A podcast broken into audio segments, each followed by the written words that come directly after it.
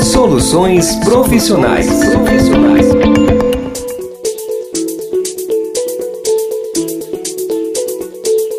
Olá, está começando mais um episódio do podcast Soluções Profissionais. E já que estamos em época de eleição, vamos conhecer hoje a trajetória de Marlon Lelis, coordenador estadual do Movimento de Combate à Corrupção Eleitoral no estado de São Paulo.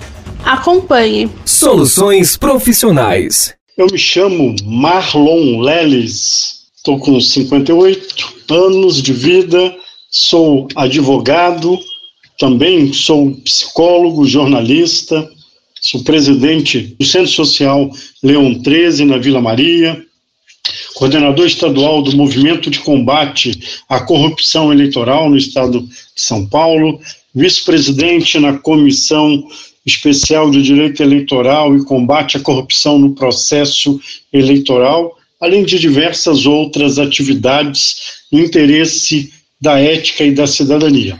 Conte para nós a respeito da sua trajetória e o seu interesse no assunto política. Minha história no mundo da política, essa trajetória, interesse pela política, pelo direito, pela cidadania, vem já desde 1978, 79, 80. Bem jovem, já me envolvi nos movimentos pelas diretas já, preparação do processo da Constituição, estava me envolvendo já com isso. Depois, quando nós criamos no Brasil, a partir da campanha da fraternidade sobre questões políticas, a ética na política, 1996, nós criamos o, fizemos a lei, a iniciativa popular que gerou é, a lei 9840, e criamos então o um movimento de combate à corrupção eleitoral por volta de 99 e 2000 e começamos a acompanhar as eleições, a, fiscalizando a compra de voto, caixa 2. Não posso praticamente dizer que já se vão 40 anos, aproximadamente 42, 43 anos, envolvido nessa questão de combate à corrupção, de buscar princípios de uma política mais ética, de construir uma cidadania e uma participação popular mais efetiva. Entendi. E você gostaria de ter algum cargo político, como de um governador do estado, por exemplo? Olha, ter cargo político nunca passou pela minha cabeça, não tenho esta tendência ou esta cobiça. Gostaria de ter uma sociedade mais justa, mais ética, mais cidadã e e o papel que eu escolhi dentro da organização social de fiscalizar, de acompanhar, de observação para que se cumpra as leis e a Constituição já é para mim uma, uma vocação e o meu munus diário. Certo, Marlon. Qual que é o principal conteúdo que o público encontra na cartilha de olho nas eleições e como faz para acessar? Na cartilha de olho nas eleições, o cidadão vai encontrar um pequeno manual sobre a lei das eleições. Tudo aquilo que pode e aquilo que não pode, vai encontrar qual é as atitudes que o cidadão pode tomar para denunciar, para fazer a fiscalização do processo eleitoral, ajudar a termos uma política mais limpa, mais honesta, com uma mais ética, né? E sempre ter candidatos comprometidos com os princípios da ética e da cidadania. Você pode baixar a cartilha para o seu conhecimento no site da OAB Guarulhos. Anota aí, oabguarulhos.org.br barra cartilha. Põe aí no seu navegador, você vai se, a, abrir já direto na página e boa leitura. Legal. Você acredita que existem aprendizados em sermos mesários? Se sim, quais são? Olha, ser mesário é uma experiência maravilhosa, porque quando a pessoa se dedica generosamente ao bem da nossa sociedade, porque é um serviço de acompanhamento, de fiscalização, de presença da pessoa e do, e do exercício da sua cidadania naquele, naquele momento. Não só os dois dias de folga, os benefícios que vêm quando a pessoa é mesário, mas a satisfação de estar contribuindo para a democracia, para o Estado democrático de direito.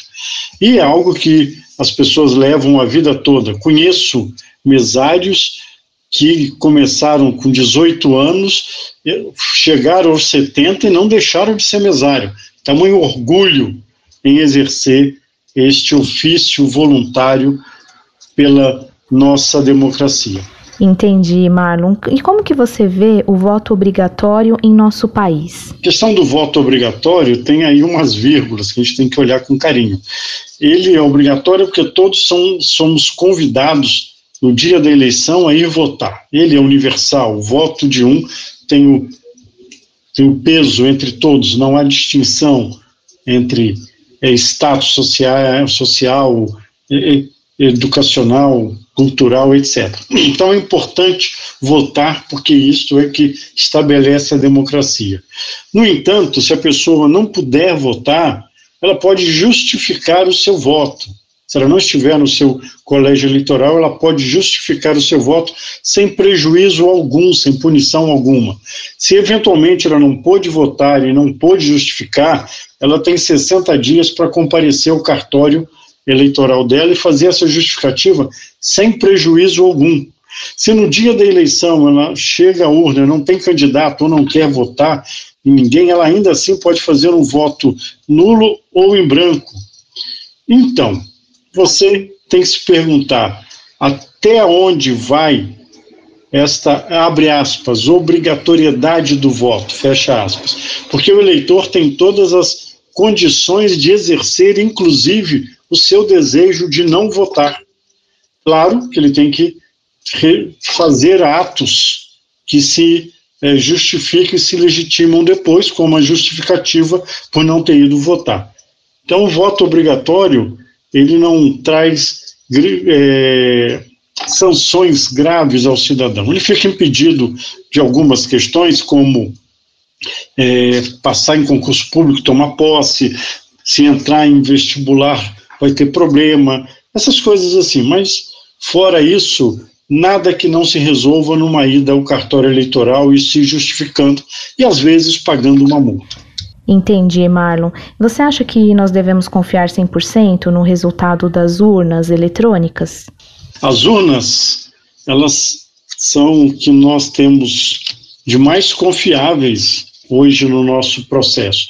Primeiro, o pessoal tem que entender que a urna ela não tem nenhuma, nenhuma ligação de física de transmissão. Ela é feito um processo de construção dela em partes, ela é montada no cartório eleitoral nos dias públicos, avisado ao público, se faz a inserção da, das mídias eleitorais. Eu mesmo já acompanho há oito eleições seguidas a formação das urnas, seis, oito eleições. Então, é, não, é, não há como hackear uma urna. Agora, as discussões de transmissão de dados, passamos recentemente na última eleição do primeiro turno, isso acontece, mas aí foi invasão no Tribunal Superior, a área de segurança de mídia rapidamente controlou, tivemos todos os cuidados na totalização dos votos, controlamos o tráfego dessa totalização para evitar é, exposição de dados. Então, podemos sim olhar que, a, que a, esta urna eletrônica, e a cada eleição ela se aprimora mais, é 100% confiável e é um patrimônio nacional. Nós somos os o único país que consegue resolver um, uma eleição após terminada a votação em três, quatro horas, a nação sabe todos os seus eleitos. Isso é algo é para ter orgulho. Certo. Então, como tornar a política interessante para os jovens? Tornar a política interessante não só os jovens, mas todos os cidadãos. A política é interessante por si. Sócrates, lá 2500 atrás já dizia que o homem é um ser político. Os atos que fazemos, todo o nosso agir, nosso sentir e o nosso pensar é política. Não tem como fugir disso, porque a palavra grega para política é politeia, é a ética da cidade, é a ética das relações humanas na cidade. Então não dá para eu olhar a política somente no viés partidário. A política é muito mais do que partido político.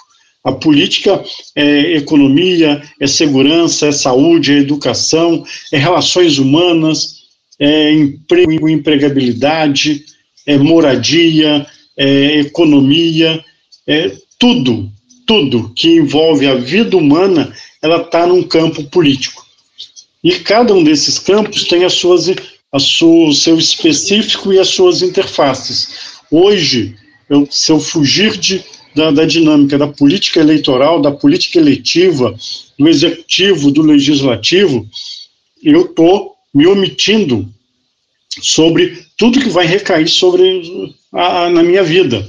Então, é da política eletiva, daqueles que eu delego que me represente na Câmara Municipal, no Executivo, no Legislativo, no Executivo, vai decidir a minha vida, o IPTU, o preço da passagem, o meu salário. Então, eu tenho que olhar a política. E os jovens têm que perceber a política como o seu presente e futuro.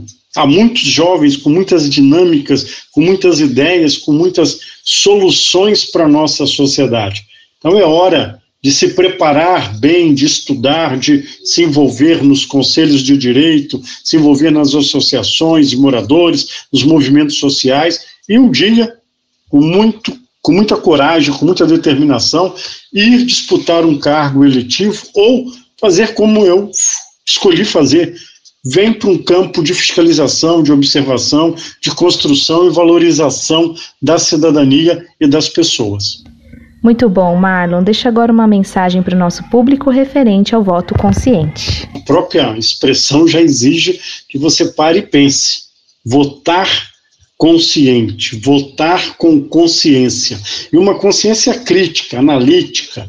Não é ir como Maria vai com as outras não ir, não ir é ser vaquinha de presépio, não vender o seu voto, não acreditar em promessas mentirosas de emprego, de que vai te dar um par de chinelo, vai te dar algum benefício de fazer alguma vantagem em troca do seu voto. O voto não tem preço, o voto sempre tem consequências. Quem te dá, quem te compra o voto hoje, vai roubar por quatro anos. Então, e você é responsável por isso. Quem reúne os, os picaretas, os corruptos, os ladrões, são os eleitores. Então, muita atenção na hora de fazer a sua escolha, principalmente agora que estamos caminhando para um segundo turno. Quem sentar na cadeira de prefeito tem a chave do cofre.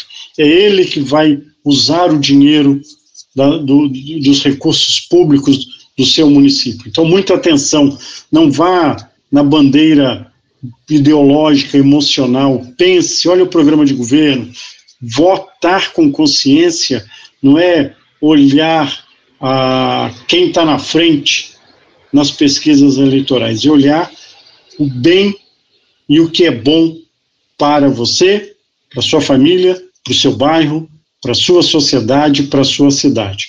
E, para encerrar, lembre muito isso: seu voto transforma vidas. Boa eleição, que nós saiamos vitoriosos como democracia. Que Deus vos abençoe e até uma oportunidade vindoura. Soluções profissionais possamos nos dedicar ao tema política, utilizando as informações do nosso convidado de hoje e defender sempre a democracia em nosso país. Desejamos sucesso para o Marlon e você acesse a nossa página no Instagram para nos seguir e acompanhar as nossas novidades. Arroba Solucões Profissionais. Até o próximo!